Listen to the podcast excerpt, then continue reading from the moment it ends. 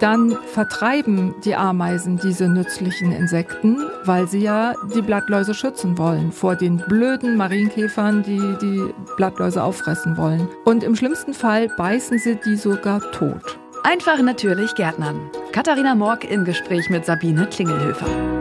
Hallo und herzlich willkommen zu einer neuen Folge Einfach natürlich Gärtnern, dem Podcast für Gartennerds und Pflanzenfreunde und alle, die es noch werden wollen. Mir ist mal aufgefallen, dieses Gartennerds und Pflanzenfreunde, das vertausche ich ganz oft, oder? Das ist mir noch gar nicht aufgefallen und ich finde das auch gar kein bisschen schlimm. Okay, ich hoffe unsere Hörenden auch nicht. Heute wir nämlich wieder ein spannendes Thema dabei, was wahrscheinlich auch viele Menschen umtreibt, gerade in den Sommermonaten kann das ein bisschen nervig werden. Es geht um Ameisen im Garten. Sabine, wieso sind denn Ameisen überhaupt ein Problem? Wieso können die zum Problem werden? Ja, also ich bin da auch immer ein bisschen hin und her gerissen, weil ich Ameisen eigentlich ganz faszinierende Tiere finde. Sie leben ja sozial, also in einem Sozialstaat, wenn man so will, haben unterschiedliche hierarchische Ebenen, nicht nur die Königin, sondern eben auch die ganzen Arbeiterinnen und sie sind durchaus auch hilfreich. Zum Beispiel helfen sie bei der Verbreitung von Pflanzensamen, Borretsch zum Beispiel, Schlüsselblumen oder Veilchen. Da ich viele Ameisen habe, sind die Veilchen jetzt wirklich auch im Gemüsegarten angelangt.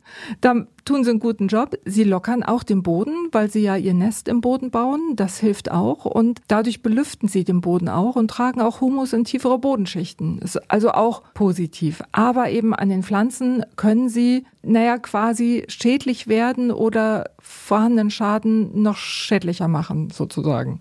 Aber im Wald zum Beispiel, wo ja auch, also der Wald lebt ja von Pflanzen, da sind ja auch haufenweise Ameisen, vor allem diese großen. Und da werden die Ameisen ja auch geschützt. Wie passt das denn jetzt zusammen mit den Schäden, die die verursachen sollen? Ja, das stimmt. Die rote Waldameise ist aber tatsächlich im Moment auf dem Rückzug begriffen, wenn man mal durch den Wald geht. Man sieht gar nicht mehr so viele. Ich habe mit so einem Waldexperten gesprochen, gerade kürzlich, der sagt, er weiß es auch nicht so genau. Aber also früher gab es ganz viele geschützte Nester und jetzt gibt es tatsächlich deutlich weniger. Aber im Wald, diese rote Waldameise ist auch ein bisschen anders geartet. Die ist auch so eine Art Polizei im Wald. Also die leben vom Honigtau, aber auch von fleischlicher Kost. Das heißt, sie fressen auch andere Insekten, was ja gar nicht so blöd ist. Also ein großes Waldameisenvolk kann 28 Kilo Insekten aufnehmen, habe ich gelesen. Das ist ja Wahnsinn. Genau, damit helfen sie natürlich bei der... Im Jahr wahrscheinlich. Im Jahr. Mhm. Das hilft natürlich im Wald schon. Aber die Ameisen, die man im Garten hat, die fressen nicht so viele Insekten, sondern tragen eben sogar zu Pflanzenschäden bei. Ich hatte jetzt auch so eine kleine Ameisenstraße durch mein Wohnzimmer. Es ist aktuell Juli und äh, immer jedes Jahr im Juli kommen die irgendwie durch meinen Balkon in mein Wohnzimmer rein und haben sich da über so eine tote Fliege hergemacht.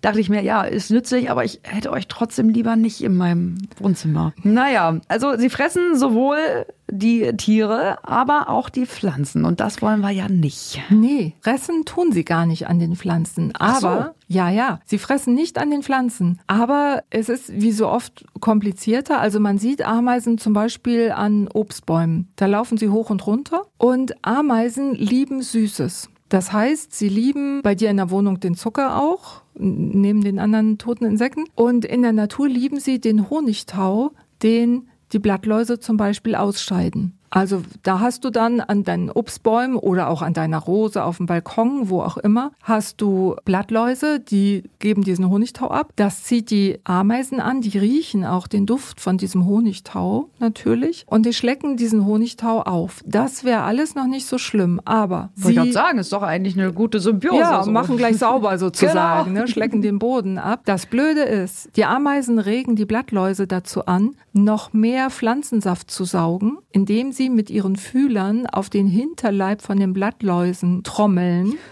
Ein Trommelwirbel.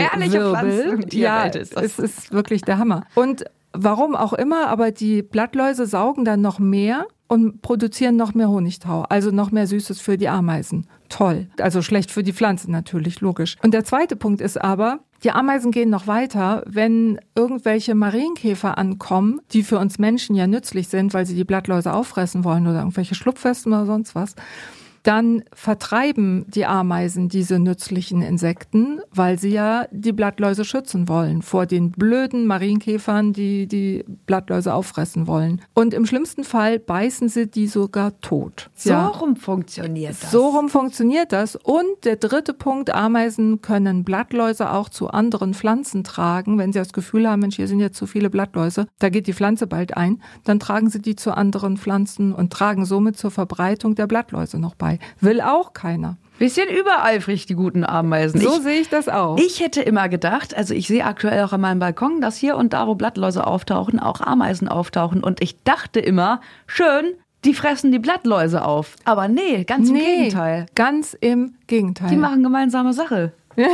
also, so genau. aber nicht. Was kann ich denn dagegen machen? Es gibt eine ganz alte Methode sozusagen, und zwar besteht die darin, dass du einen beleimten Raupen- und Ameisenleimring, so heißt der, um den Stamm legst und auch um den Pfosten, äh, so ein Anbindepfosten, falls vorhanden ist. Und die Ameisen müssen ja notgedrungen, weil sie in der Regel nicht fliegen, den Stamm emporlaufen und die bleiben dann auf diesem klebrigen Leim haften, können nicht nach oben und dann hat sich das Problem schon erledigt. Das kriegen die nämlich ziemlich schnell spitz, dass sie da festgehalten werden auf dem Leim und dann kehren die anderen um. Also das heißt, dieser Raupen- und Ameisenleimring, der wird einfach um den Stamm gewickelt und wie gesagt um den Anbindepfahl und damit hat man dann schon eigentlich ganz gut Ruhe an diesen großen Pflanzen. Nun halten sich Ameisen ja nicht immer äh, nicht nur ausschließlich an Bäumen auf, sondern auch im Rasen- oder Gemüsebeet. Was mache ich denn gegen Ameisen, die dort leben? Es ist so, es gibt kein Mittel, das du gegen Ameisen im Rasen- oder Gemüsebeet oder auch Zierpflanzenbeet einsetzen darf. Das wäre dann nämlich sozusagen ein Pflanzenschutzmittel. Die Zulassung dafür dauert Ewigkeiten und ist wahnsinnig teuer. Deswegen gibt es diese Mittel nicht und deswegen darfst du Mittel, die du im Haus anwendest, nicht im Garten anwenden, außer auf Wegen im Garten. Da kannst du auch so eine Köderdose anwenden. Aber ansonsten darfst du keine Mittel gegen Ameisen, die an Pflanzen sitzen, anwenden, einfach weil es nicht erlaubt ist. Aus Gründen, vermute ich. nee, aus Gründen. Es ist tatsächlich so, es macht sich kein Unternehmen die Mühe beziehungsweise scheut die Kosten, diese Mittel zuzulassen. Wir hatten mal ein Mittel gegen Ameisen im Garten, aber diese Zulassungskosten, das sind hohe sechsstellige Beträge. Das willst du nicht bezahlen, wenn okay. du nicht weißt, dass du äh, ganz viel davon verkaufen kannst. Okay, also es geht um die reine Prüfung dabei, nicht irgendwie darum, nicht? dass es bewiesenermaßen ökologisch äh, schlecht ist. Nein, nein, nein. Ach das, so, okay. Nein, nein, das, das das ist der Hintergrund. Alles eine Kostenfrage, okay. Ja, wie so vieles im Leben ja. sozusagen.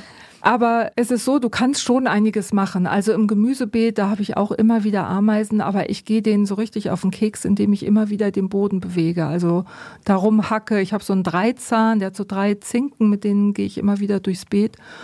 Ist sowieso gut gegen das Unkraut und äh, die Ameisen schätzen das gar nicht.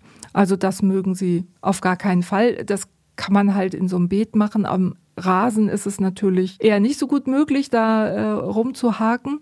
Es soll helfen, wenn man kochendes Wasser auf das Nest gießt. Oh Gott, oh Gott, oh Gott, oh Gott. Ja, aber so ein Nest, das geht ruhig mal 80 Zentimeter tief in den Boden und äh, so tief kommt dieses kochende Wasser gar nicht. Also das ist schwierig. Es gibt auch die Empfehlung, dass man so ein Volk umsiedeln kann, indem man einen großen Tontopf zum Beispiel oder einen anderen größeren, größeres Behältnis umgestülpt auf so ein Nest setzt, vielleicht eine Holzwolle reinmacht, damit die so ein bisschen Struktur da drin haben in der Hoffnung, dass sie darin umsiedeln. Und wenn die Königin auch da reinzieht, dann kannst du irgendwann mit einer Schaufel so drunter gehen und das ganze Nest dann, weiß ich nicht, bei deinem Nachbarn platzieren oder oder am Wegesrand oder so. Das ist noch eine Möglichkeit. Und schließlich mögen Ameisen keine starken Gerüche. Also, also ätherische Öle und sowas, oder? Ja, Knoblauchbrühe, Eukalyptusöl, Zimt, Lavendel, Gewürznelken, mhm. all sowas kann man mal ausprobieren, ob das vielleicht hilfreich ist, ähm, dass sie umziehen und sich woanders hin aufmachen. Gut. Dann fassen wir noch einmal zusammen. Ja. Unsere drei ultimativen Tipps gegen diese lästigen Ameisen. Genau, unbedingt. Und ihre Verbündeten, die Blattläuse. Tipp 1 ist der Raupen- und Ameisenleimring, den man gerade schon im Frühling um die Stämme und die Anbindepfähle legen kann. Dann die Ameisen möglichst oft stören, da wo es geht, durch Rumhacken, drauf rumlaufen oder wie auch immer. Und der dritte Punkt ist, da wo sie mich nicht stören, einfach mal in Ruhe lassen.